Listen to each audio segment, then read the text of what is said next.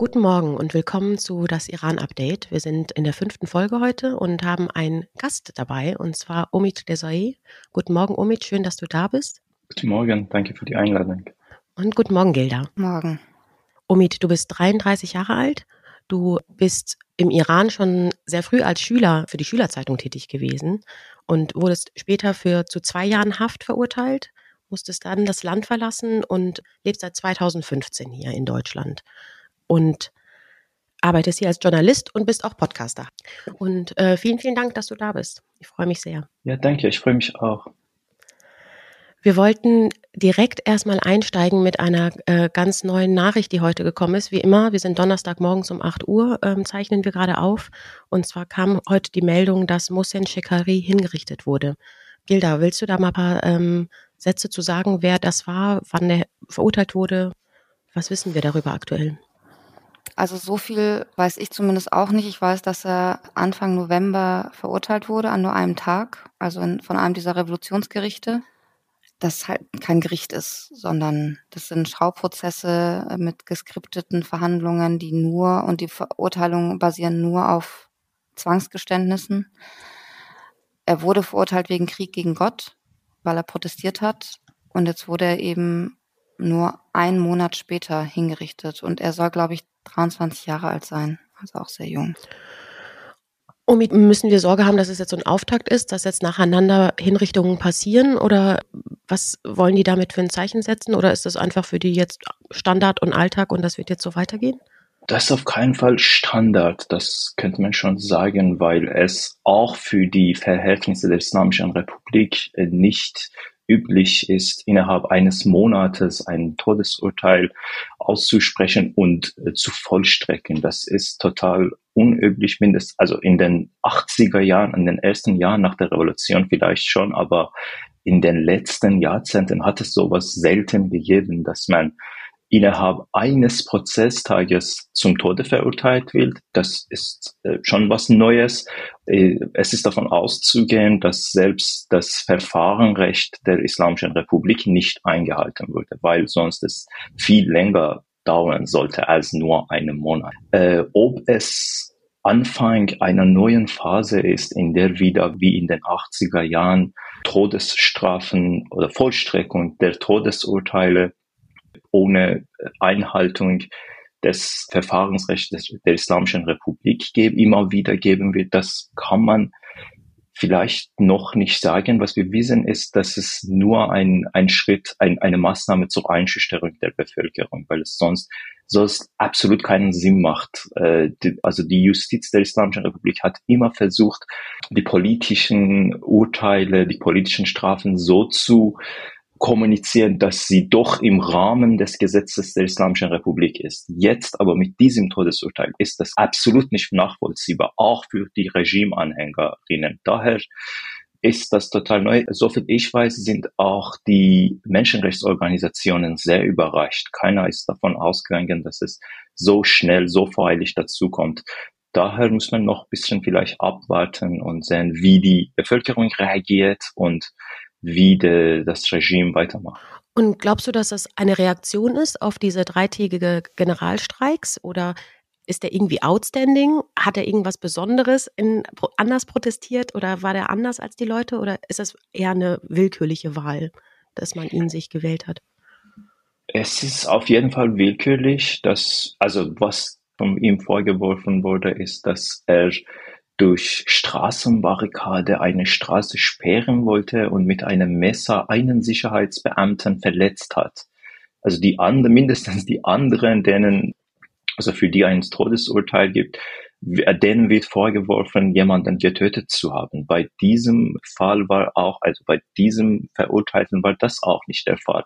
Verletzung und Sperrung einer Straße mit Barrikaden, das waren die Vorwürfe. Es ist auf jeden Fall eine Reaktion. Es ist eine Reaktion auf die Fortsetzung der Proteste. Sie, sie konnten sich nicht vorstellen, dass es so weitergeht, dass es immer weitergeht. Ich glaube, der erste Schritt waren die, diese Massenverhaftungen. Es hat nicht funktioniert. Dann Schauprozesse, die waren auch voreilig. Also es mhm. ist nicht, ist auch nicht üblich, während der Pro äh, Proteste solche Gerichtsprozesse äh, stattfinden zu lassen. Der nächste Schritt waren dann die Todesurteile. Die haben auch nicht funktioniert. Also die Todesurteile wurden ausgesprochen. Trotzdem gab es immer wieder Proteste und die gehen immer weiter. Also das ist, wie gesagt, nur Einschüchterung und ich kann auch nicht sicher sein, dass es funktioniert. Ich glaube, es macht Menschen eher noch wütender. Hm. Vielleicht noch einen, einen Zusatz, weil er angeklagt wurde wegen einer Verletzung im Messer, heißt es nicht, dass er das gemacht hat. Also das nur nochmal, das, um das wirklich nochmal genau zu sagen, hm. weil gerade die ersten, die Todesurteile bekommen haben, denen wird, wie Omid gesagt hat, denen wird vorgeworfen, äh, irgendwelche äh, Beamten umgebracht zu haben. Mohammed Robert Lu zum Beispiel, dem wurde vorgeworfen, Polizisten überfahren zu haben, getötet zu haben. Und äh, damit will das Regime halt sozusagen rechtfertigen, warum es Leute zum Tode verurteilt, weil die ja andere getötet hätten oder verletzt hätten oder wie auch immer.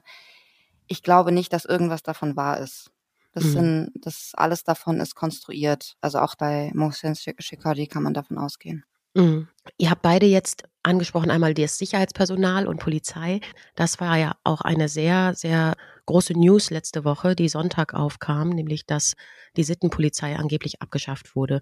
Bevor wir dieses grundsätzliche Thema, auch die, die das Erscheinen in der Weltpresse, wie der Iran damit umgegangen ist, wie wir damit umgegangen sind, bevor wir darauf eingehen, würde ich gerne einmal versuchen, mal zu erklären, was denn überhaupt die Sicherheitskräfte im Iran sind, weil wir stolpern immer über sehr, sehr viele Begrifflichkeiten und ich glaube, es ist vielen nicht klar, wo da die Unterschiede sind und ob da Unterschiede sind zwischen zum Beispiel Revolutionsgarde, wir hören Basij, Milizen, Sepor, ähm, Pastaron. Das sind ja meistens auch einfach Übersetzungen, aber Omid, vielleicht kannst du uns da mal ein bisschen helfen und aufklären, welche Sicherheitskräfte gibt es im Iran und wer ist wofür eigentlich zuständig? Ich würde es übrigens nicht Sicherheitskräfte nennen, weil die bringen nur Unsicherheit. Ja, ja, ne, das sowieso, das sowieso, aber das fällt ja immer wieder, also das gehört ja mit dazu, zu Religion, äh, Merz sagt Religionspolizei. Ne? Ich meine wirklich vom Framing, ja, also deswegen, stimmt. ich versuche zum Beispiel mal Regimekräfte zu sagen oder bewaffnete Kräfte oder ja. so.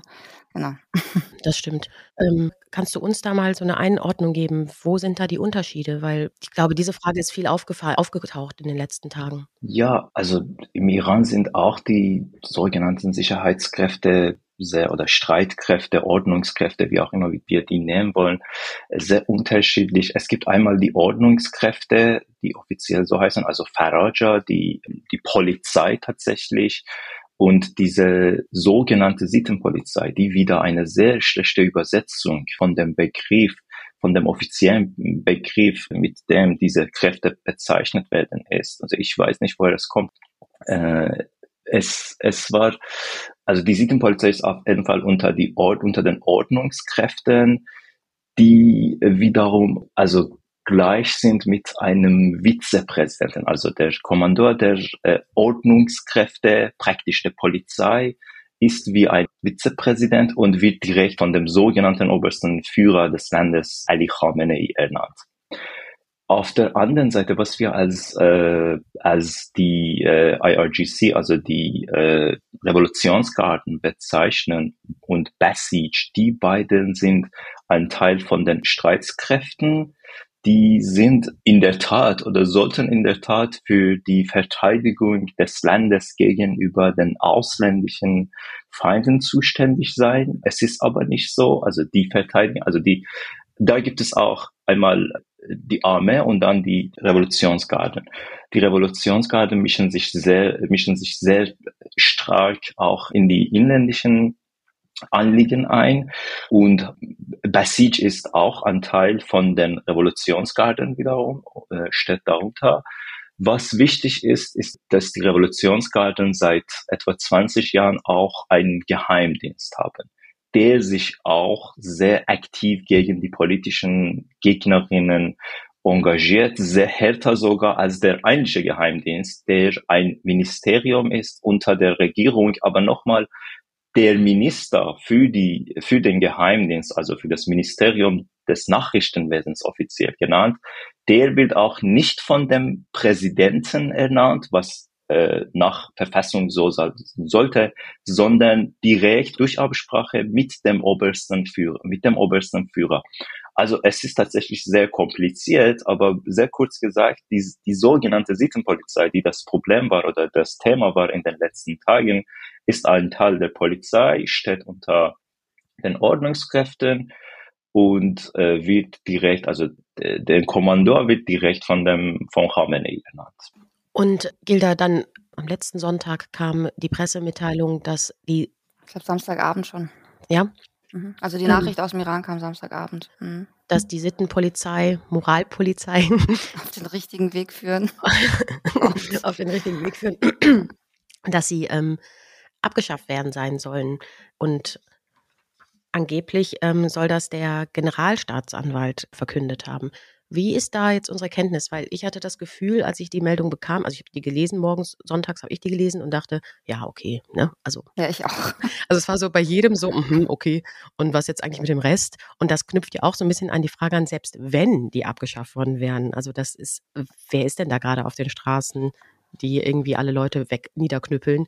Was war eigentlich vor 2005, bevor die eingeführt wurden? Da war ja auch nicht irgendwie alles super. Also einmal würde ich dich gerne fragen, wie hast du das oder wie hat, hat so die Presse, wie hast du das wahrgenommen, wie die deutsche oder internationale Presse das plötzlich irgendwie verkündet hat? Weil ich hatte den Eindruck, war viel los. Und was ist daran an den, an den, ich will ja fast sagen, Gerüchten? Ich glaube, wir waren alle so, wir haben es gelesen, waren gleich so, yeah, right. also ich glaube, alle, die irgendwie dieses System kennen, waren so klar. Und dann, ja, es wurde halt also wirklich überall übernommen. Also wirklich die, die, und am Sonntag schon wurde es übernommen. Die Sache ist also bei dieser Pressekonferenz, wo er das verkündet haben soll, der Generalstaatsanwalt Montaseri, davon gibt es keine Videoaufnahmen. Es gibt nur diese Zitate. Und die sind auch schon, er sagt quasi nur, dass die, dass diese Gashte El-Shot nicht unter die, unter die Justiz fällt, sondern halt, äh, er sagt jetzt nicht Innenministerium, aber halt unter eine andere Organisation. Und äh, er sagt, äh, irgendwie, die seien äh, runtergefahren worden. Ähm, aber natürlich sind die Hijab Vorschriften und die Moral und so, das ist äh, wichtig und die werden weiter kontrolliert. Also allein daran kann man auf jeden Fall nicht erkennen, weil, weil er da gar nicht die Macht hat, diese Polizei irgendwie runter äh, zu machen oder äh, einzustellen oder so. Dass es schon mal nichts bedeutet hat, dieses Statement, weil er damit nichts zu tun hat. Und das Schlimme war aber dann halt, und es wurden am Sonntag auch alle schon debunked. Also am Sonntag war, waren die sozialen Medien voll davon, hey, das stimmt nicht. Mhm. Und dann bin ich morgen, äh, Montag früh aufgewacht und ich habe wirklich, wirklich nicht damit gerechnet, dass die Schlagzeilen alle sind Sittenpolizei abgeschafft. Also ich habe echt gedacht, ich träume. Ich hatte ein Radiointerview ganz früh um halb sieben in der Früh und äh, um kurz nach halb und um halb war die Nachricht, war die Nachricht in dem Radiosender Sittenpolizei abgeschafft. Nicht so, stimmt nicht. und dann um sieben war sie wieder drin. Nicht so, also, stimmt immer noch nicht. Stimmt immer noch nicht echt abstrus und auch die New York Times hat es ja übernommen. Und ich glaube, die haben sich dann irgendwie 5000 Mal korrigiert. Und das, ich, da war ich wirklich, ich weiß nicht, wie es dir ging, Omid, aber ich war echt geschockt, dass alle das trotzdem übernommen haben. Aber ähm, auch eine, Omid, vielleicht aber noch eine Nachfrage dazu, was Gilda sagt. Der Generalstaatsanwalt ist ja nicht irgendwer. Der ist ja trotzdem Teil des Apparats. Flutscht dem sowas raus? Machen die das absichtlich? Was, also was bezwecken die, also wie kam überhaupt über ihn diese Nachricht zustande?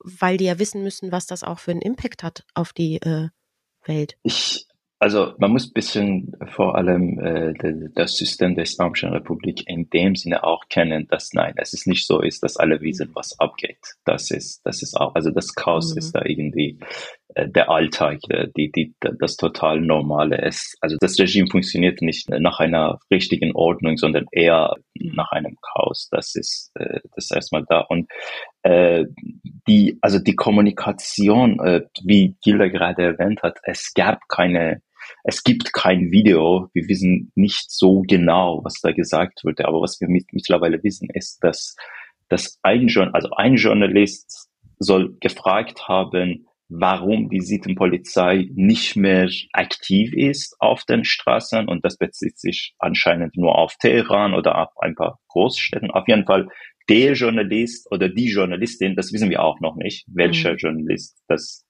von welchem Medium das gefragt hat, äh, hat nur gefragt, wo sind Sie denn? Und der Staatsanwalt, der Generalstaatsanwalt Anwalt, äh, soll gesagt haben, dass fragen Sie bei der Stelle, wo es gegründet wurde, wa wurde, warum es nicht mehr aktiv ist. Das Konkretste, was wir wissen von dem, von dem Gespräch zwischen dem Staatsanwalt und äh, dem Journalisten oder der Journalistin. Und daraus wurde die Nachricht, dass der Staatsanwaltschaft sagt oder hat, äh, kündigt an, dass die Sittenpolizei eingestellt wurde oder aufgelöst wurde. Das ist, irgendwie war das ein Problem an der Kommunikation. Es könnte sein, dass einer, einer ein Journalist, eine Journalistin, die da saßen, das schnell getweetet haben, ohne das richtig so einzuordnen, auch für sich waren keine Ahnung, ich, ich würde nicht unbedingt davon ausgehen, dass es im ersten Moment absichtlich als Fake News kommuniziert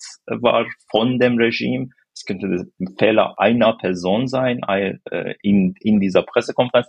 Aber danach hat das Regime natürlich das als, als ein Ablenkungsmanöver äh, ausgenutzt. Das hat super funktioniert. Ähm, Gilda, um das Thema abzuschließen, weil wir müssen zu den Generalstreiks äh, eigentlich rübergehen.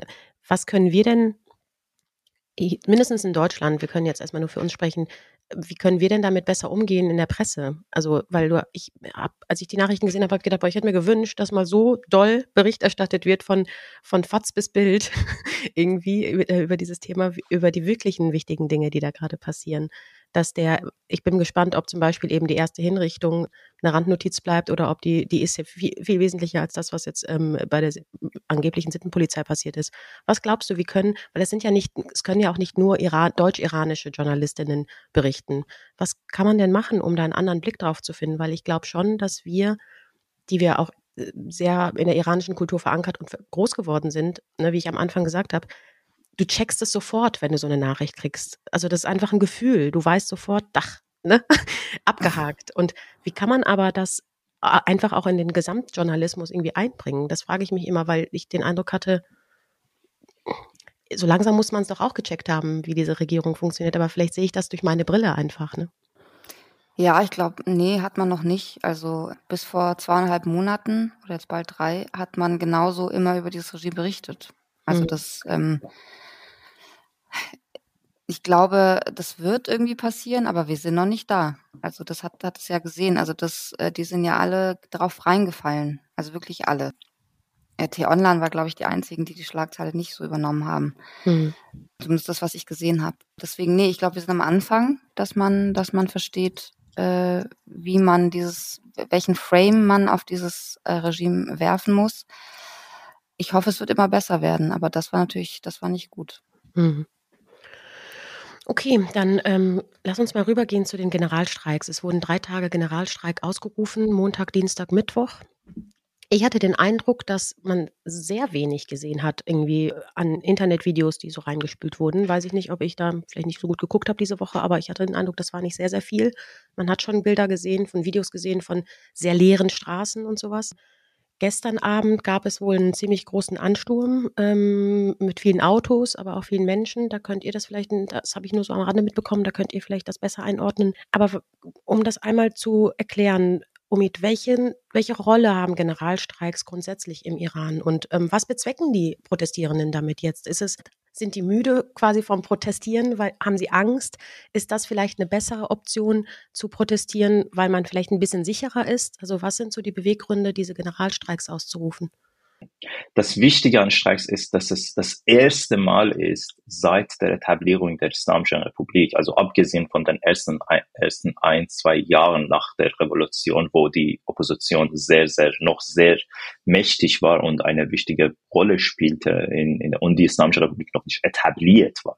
Abgesehen davon ist das das erste Mal, dass die Opposition oder ein paar Aktivistinnen in der Opposition irgendjemand sich traut, zu Generalstreik aufzurufen, auch abgesehen von Kurdistan. Mhm. Dort passiert das immer häufiger aus Protest vor allem gegen äh, Todesurteile und, und äh, Hinrichtungen. Das ist immer wieder passiert da.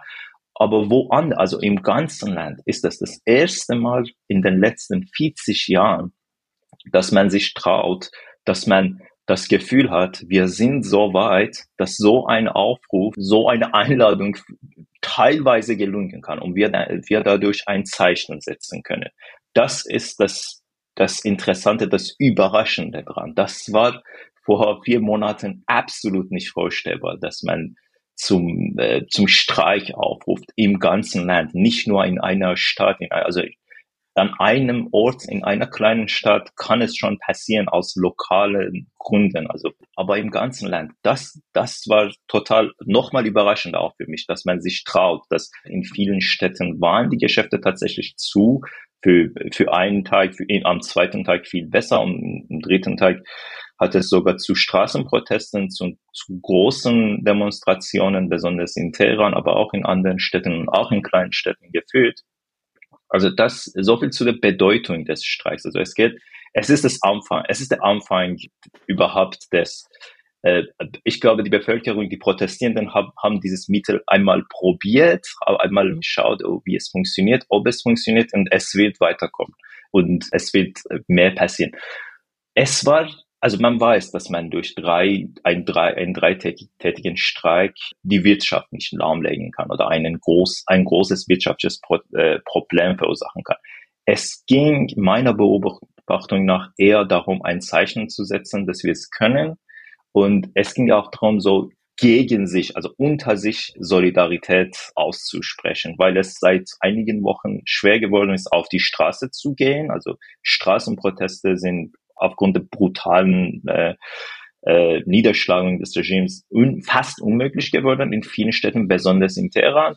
Man hat das anders, also man hat ein anderes Mittel ge gefunden, nur zu zeichnen, wir sind noch dabei, wir protestieren weiter über einen, über einen anderen Weg. Und das ist auch zum großen Teil gelungen, so viel ich beobachtet habe. Hm. Ich hatte gestern Abend relativ spät ins Bett gegangen und habe dann noch gesehen, dass die Massen an Menschen sich in Bewegung gesetzt hatten zum Azadi-Platz und ich hatte, also es, ich weiß gar nicht, ob das alles stimmt. Ich, irgendwo stand, dass da angeblich 50.000 Leute aufmarschieren, super viel.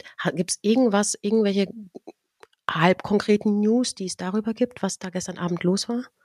Äh, ja, ich kann nur kurz sagen, dass es Demonstrationen, äh, mindestens eine Demonstration, die größer war als, als in den letzten mindestens mhm. Wochen in Teheran gegeben hat, Richtung äh, Azadi-Platz. Das ist auch das erste Mal. Also man weiß, diese, diese Azadi-Straße ist sehr breit und das, das zu fühlen ist schon, da braucht man schon eine große mhm. Menge von Menschen. Das ist auch nicht passiert so groß, weiß nicht. Aber es geht darum, nochmal sich zu trauen, auf diese Straße zu gehen. Es ist sehr offen. Es ist also für die, für die sogenannten Sicherheitskräfte ist es äh, leichter, da Proteste niederzuschlagen, zu unterdrücken. Aber man traut sich, man geht davon aus, dass wir so viele sind, dass wir so, selbst die Straße irgendwie besetzen können und wir gehen, äh, wir versuchen dass wir gehen die, das Risiko äh, ein. Das ist, ich glaube, die Nachricht da. Und Gleichzeitig hat es aber auch in, äh, in Stadtteilen, in kleinen Stadtteilen in Teheran Proteste gegeben. Daher diese, diese Verteilung der Proteste ist nochmal ein Problem für die Polizei, für die Ordnungskräfte, für die äh, Revolutionsgarden, die niederzuschlagen. Mhm. Es gab auf jeden Fall Straßenproteste an Teheran und in Teheran und das ist die Nachricht. Also seit Wochen gab es wieder äh, Straßenproteste mhm. in Teheran, die ziemlich mhm. groß waren. Vielen Dank, Omid. Das war wirklich sehr, sehr aufschlussreich. Ähm, wir müssen jetzt leider zum Schluss kommen. Wie immer am Ende einer Folge ende ich mit einem Tipp. Und zwar habe ich dieses Mal einen von einer Freundin bekommen. Und zwar ähm, möchte ich gerne auf die Shop-Seite von der Bundeszentrale für politische Bildung verweisen. Wenn man da in das Suchfeld Iran eingibt, da gibt es immer ganz viele nette Suchergebnisse, die man teilweise gratis oder für sehr wenig Geld sich besorgen kann. Und da gab es unter anderem für 4,50 Euro, worüber wir auch letzte Woche schon geredet haben, Gilda, ein PDF von Golina Atai, das Buch Iran, die Freiheit ist weiblich. Aber auch viele andere Dinge, die man wirklich sich auch gratis runterladen kann. Danke, Omid, dass du da warst. Vielen Dank. Ähm, das war wirklich sehr, sehr spannend. Danke euch beiden. Tschüss. Ciao. Das Iran-Update ist eine Produktion der 190p. Executive Producers Saha Esler und Oliver Meske. Hosts Gilda Sahebi und Saha Esler. Redaktion und Schnitt Franziska Schill.